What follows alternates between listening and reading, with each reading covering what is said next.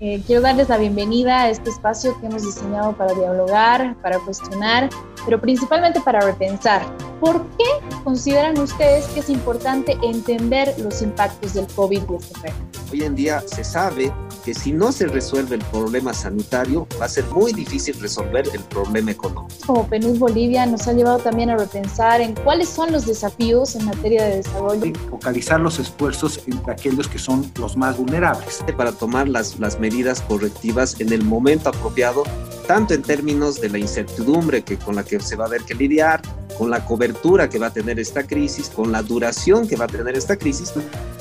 Porque tratar de entender los impactos precisamente nos da paso a tratar de pensar en las soluciones.